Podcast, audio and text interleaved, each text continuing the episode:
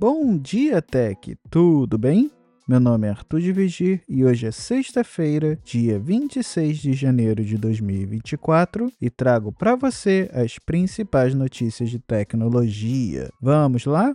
Começando o podcast com mais uma demissão em massa agora na Microsoft. A empresa anunciou que está demitindo 1.900 funcionários da Activision Blizzard e do setor do Xbox. As demissões representam cerca de 8% da força de trabalho do setor de games da Microsoft, mas a Blizzard foi a mais afetada. Em um memorando interno, o CEO da Microsoft Gaming, o Phil Schiller, disse que as demissões são necessárias para alinhar a estratégia e o plano de execução da Activision Blizzard com com uma estrutura de custos sustentáveis que apoie todo o negócio em crescimento. As demissões afetarão funcionários de todas as áreas da Activision Blizzard, incluindo desenvolvimento de jogos, operações e vendas. Além disso, o presidente do estúdio, Matt Booty, deixou a Blizzard e a Microsoft pretende anunciar o próximo nome na próxima semana. Alguns fãs expressaram preocupação de que as demissões possam atrasar os desenvolvimentos dos novos jogos ou levar a cortes de recursos nos jogos existentes, mas não está claro como as demissões afetarão as franquias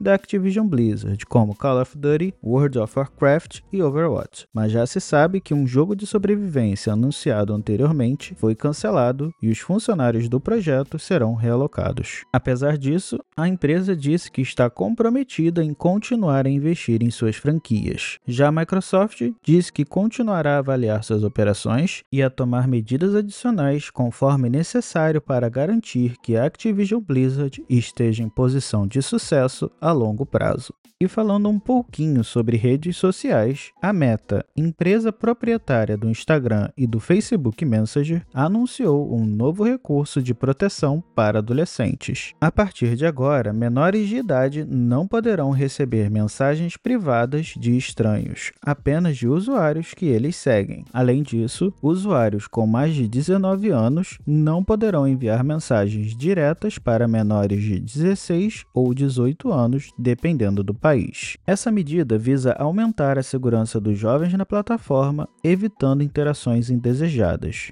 No entanto, o recurso poderá ser desativado caso o adolescente tenha uma conta com supervisão parental. Outra ação recente da empresa foi o lançamento de um aviso para os adolescentes encerrarem o uso do Instagram e irem dormir caso estejam ativos no aplicativo por mais de 10 minutos durante a noite. Agora, uma enxurrada de notícias da Apple que roubou o noticiário de tecnologia na tarde de ontem. A empresa anunciou diversas medidas que são uma resposta às leis antitrustes da União Europeia e eu detalharei algumas das mais importantes aqui para vocês. Começando com uma notícia que valerá globalmente. A maçã está atualizando suas políticas da App Store para permitir aplicativos de streaming de jogo, que basicamente são jogos que rodam na nuvem e não usam todos os recursos do aparelho local. A mudança, que vale para todo o mundo, é uma vitória para os desenvolvedores dessas plataformas, que há muito pressionavam a empresa para permitir esse tipo de aplicativo. Com a mudança, os desenvolvedores de jogos em nuvens agora poderão enviar aplicativos que contenham um catálogo de jogos onde o código do jogo é executado em um servidor remoto. Antes, a Apple exigia que cada jogo fosse enviado como um aplicativo separado, o que dificultava a distribuição e uso de jogos em nuvem. A mudança abre caminhos para que serviços de streaming de jogos como Xbox Cloud Gaming, Nvidia GeForce Now e Amazon Luna sejam lançados na App Store. Esses serviços permitem que os jogadores acessem sua biblioteca de jogos de PC e console em seus dispositivos móveis sem precisar baixá-los ou instalá-los. Além de permitir aplicativos de streaming de jogos,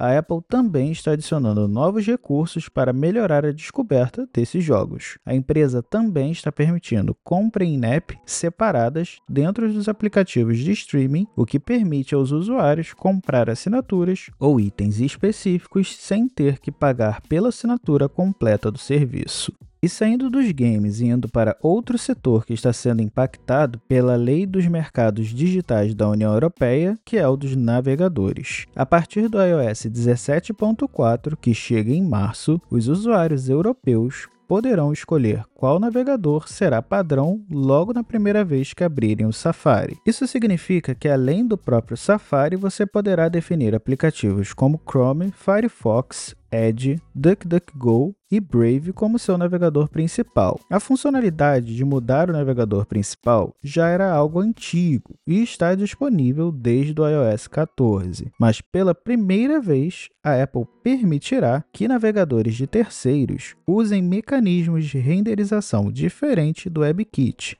que até então era o único motor utilizado no iPhone. E só para explicar o que é o motor do navegador ou mecanismo de renderização, Basicamente, ele é responsável por renderizar as páginas como vemos nos nossos smartphones.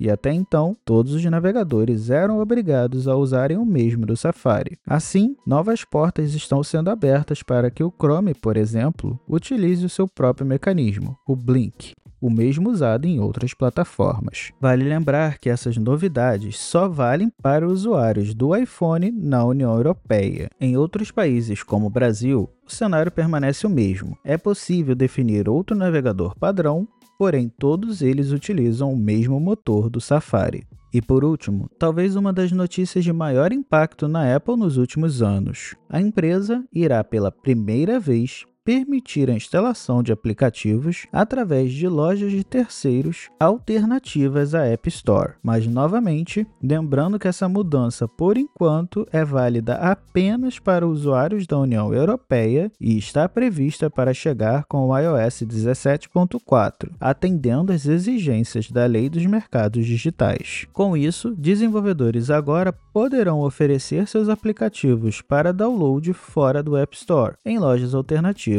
se utilizando de novas ferramentas e APIs que permitem essa nova funcionalidade. Porém, é importante notar que, independente da forma de distribuição, todos os apps precisarão passar por um rigoroso processo de verificação de segurança e funcionalidade, incluindo revisão humana. A Apple ressalta que essa medida visa proteger tanto os usuários quanto os próprios desenvolvedores. Os desenvolvedores de lojas de aplicativos alternativas terão que arcar com uma taxa chamada Core Technology Fee, a qual prevê o pagamento de 50 centavos de euro para cada download por dispositivo em uma dinâmica anual, seja o app distribuído na App Store ou não. Porém, essa regra não vale para o primeiro milhão de downloads de um app. Já para os desenvolvedores de aplicativos, a Apple não cobrará comissão pelas vendas realizadas fora da App Store. Porém, caso o desenvolvedor opte por usar os meios de pagamento da Apple, terá que pagar uma taxa de 3%. Já do lado dos usuários, eles terão controle total sobre as lojas de apps permitidas em seus dispositivos e poderão definir uma loja padrão para as instalações. Essas lojas terão também a possibilidade, por exemplo, de realizar o update automático dos aplicativos, funcionando bem similar ao que é a App Store hoje em dia. Como falei no início, essas mudanças são válidas apenas para os usuários da União Europeia. Porém, vários países, como o Brasil, costumam criar suas próprias regras, baseadas nas regras da União. Um exemplo bem recente foi a LGPD, ou Lei Geral de Proteção de Dados, que foi baseada em muitos aspectos na lei da União Europeia e foi sancionada pouco tempo depois.